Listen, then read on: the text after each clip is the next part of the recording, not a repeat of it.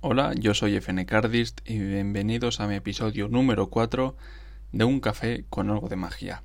Este es un episodio que es para mí muy especial porque lo que voy a hacer es contarte mi trayectoria en la magia, cuánto tiempo llevo y cómo fue eh, pasando el tiempo a medida que yo iba aprendiendo magia y a medida que iba haciéndola. ¿De acuerdo?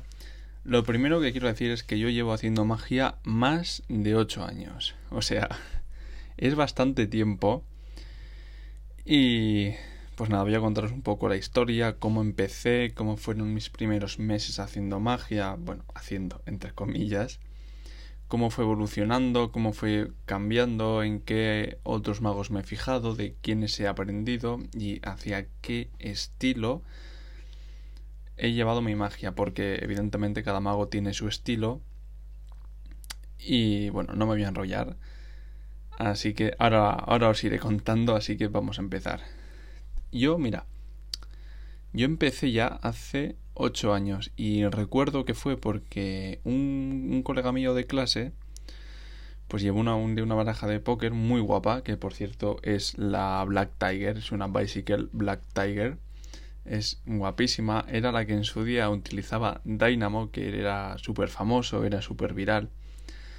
Y es que no se me va a olvidar nunca porque me hizo un truco de magia que yo lo veo a día de hoy y me parece muy sencillo, pero cuando lo vi aquella vez me quedé flipando, o sea, es que no, no conseguí entenderlo y me llamó muchísimo la atención. Y la cosa es que yo estuve toda la mañana dándole la tabarra en plan, oye, tío, explícame cómo, cómo coño lo has hecho, cómo, cómo se hace, ¿no? Y me decía, no, tío, o sea, lo siento, pero los trucos no se dicen. Yo, joder, tío, no sé qué.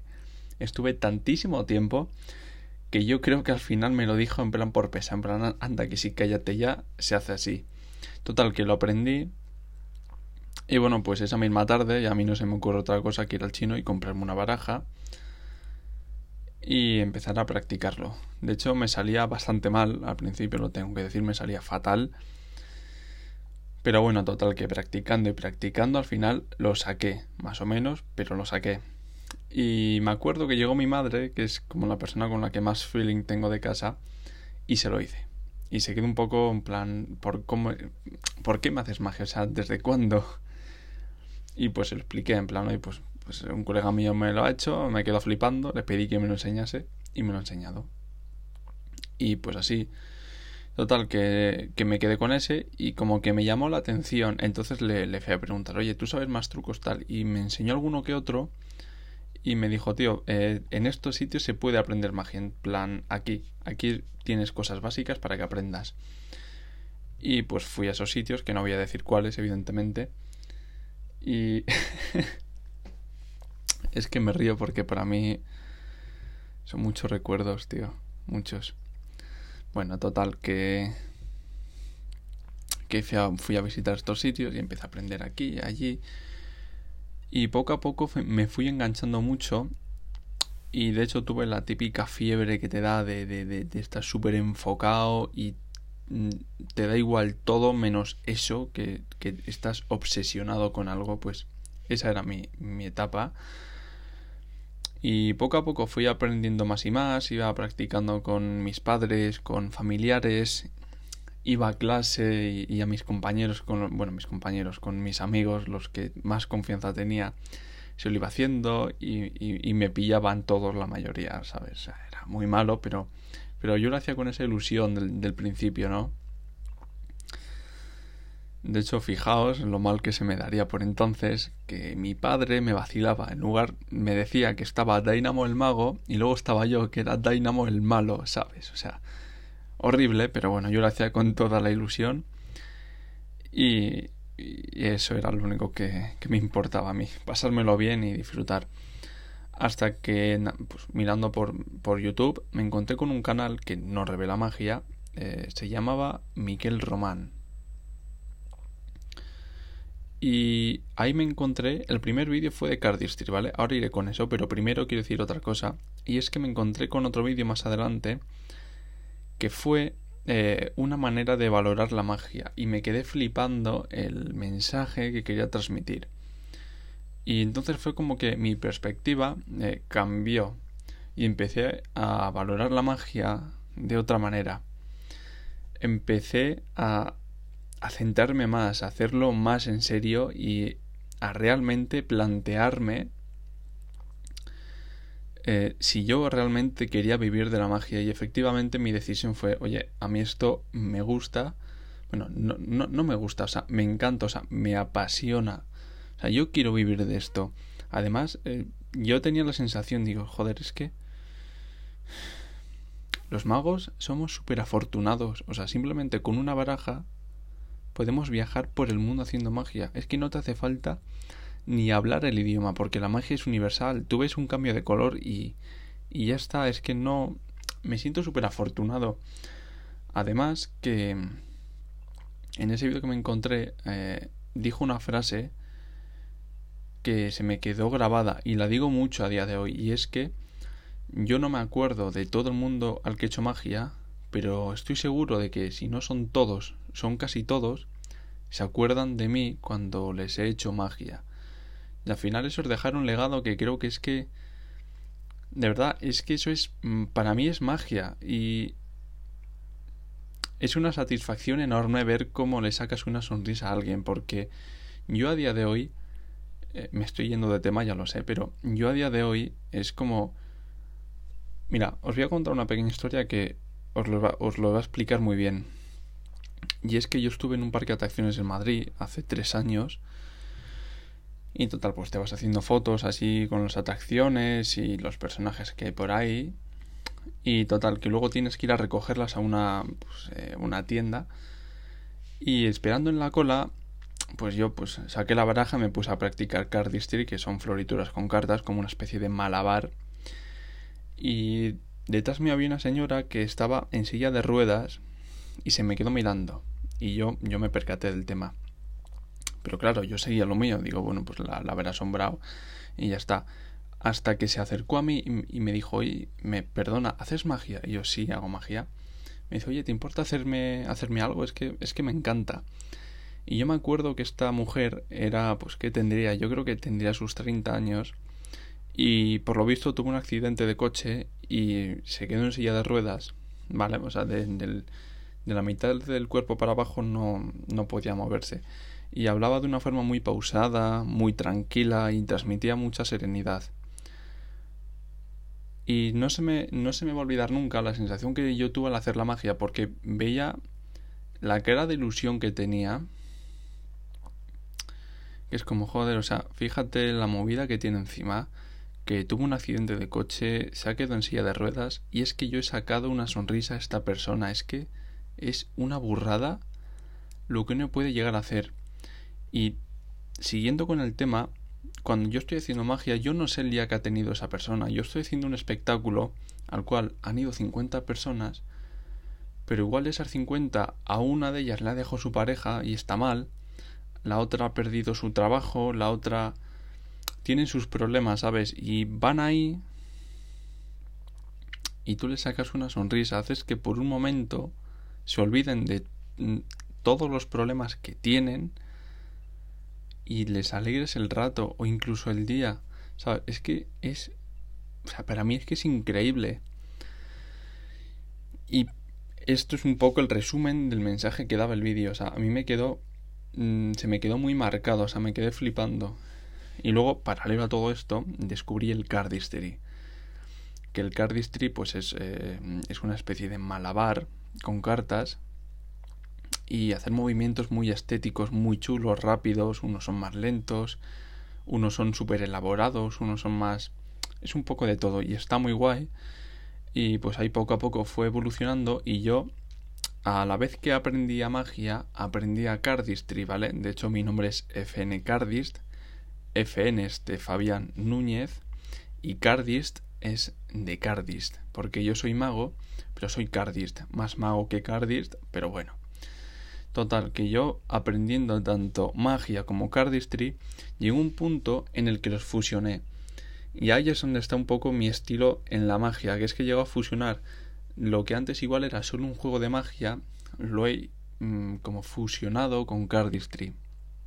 Igual lo hago haciendo una floritura, que está guay. Y no lo sé, es que, ¿qué os voy a contar? Si la mayoría me habéis visto hacer magia. Y total, pues que a, partir de ese vídeo que vi, pues sí que me empecé a enganchar más. Pero no engancharme en plan, eh, solo quiero hacer magia y no quiero hacer más. Eh, no. Evidentemente dedicaba tiempo a otras cosas, pero empecé a ver la magia de una forma diferente. Me empecé a enamorar y ya no quería tanto aprender, sino empezar a crear. Y ahí es donde llegó mi punto de inflexión. Empecé a informarme más sobre otros magos. Eh, nombres como Arturo Dascanio, como René Lavand, como Juan Tamariz, el gran Tamariz, como no. No tanto en Dynamo el mago pop, que sí que son buenos, pero a mí me gustaba otro tipo de magia. No voy a decir que es más artística, porque cada uno tiene su opinión de lo que es arte, ¿vale? Pero a mí me gustaba más, una magia más lenta, más, eh, más poética, más pausada. No sé, yo la disfruto más y creo que el espectador también, por lo menos bajo mi punto de vista. Y total, que em, empecé a buscar más información de ellos y no lo sabía. Encontré que tenían libros, claro, evidentemente, pero yo no lo sabía. Y dije, ¿y dónde puedo comprar yo libros de magia? Si es que, ¿dónde encuentro yo un libro de Juan Tamariz, por ejemplo?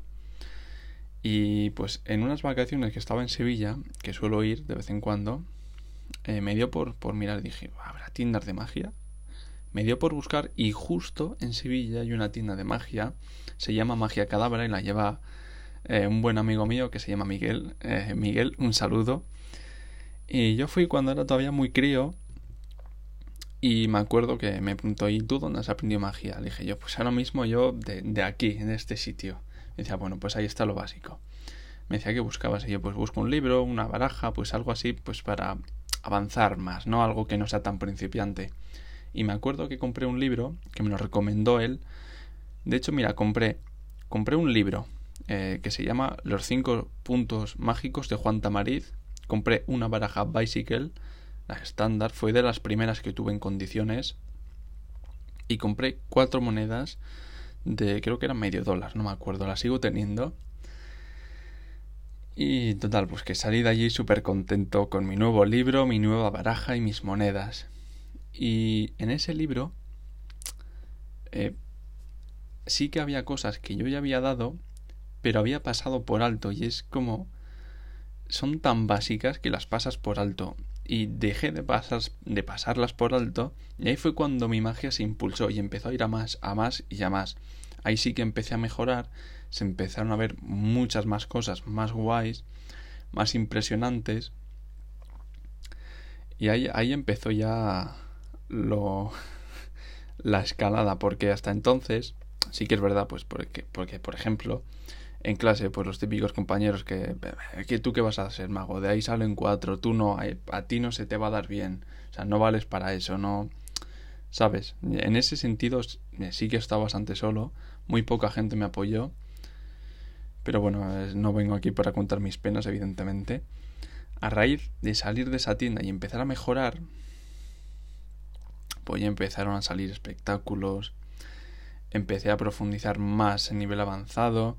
De hecho, hace no tanto me compré un libro que lo, escribieron entre cinco magos, que es una burrada de libro. De hecho, eh, lo compré en la tienda esta Magia Cadabra. De hecho, si algún mago está escuchando esto y nunca ha ido ahí, de verdad, vete, que es la mejor tienda del mundo. O sea, y el dueño, que se llama Miguel, es de lo mejorcito que hay. Es un tío más majo que la hostia. Y total que... Pues que empezaron a salir shows, empecé a ver un poco el futuro de, de la magia, en plan... Eh, estoy empezando a ver la luz de que yo pueda vivir de esto. Ya empecé a ganar algo más y... es que son muchos recuerdos, tío, son 14 minutos ya. empecé a comprarme ya parte de libros, empecé a comprarme algún curso y bueno, pues hacer espectáculos y hasta día de hoy. Que ahora con lo del COVID es que, a ver, puedo contar ya desde que empecé a mejorar hasta hoy, pero es que evidentemente es como muy monótono todo. Al final es una línea que, que asciende muy despacio y ya está, evidentemente. Que por cierto, eh, también soy coleccionista sin quererlo, ¿vale? Porque me gustan mucho las barajas, voy probando y voy comprando y pues soy, me he vuelto un coleccionista sin quererlo. Dato.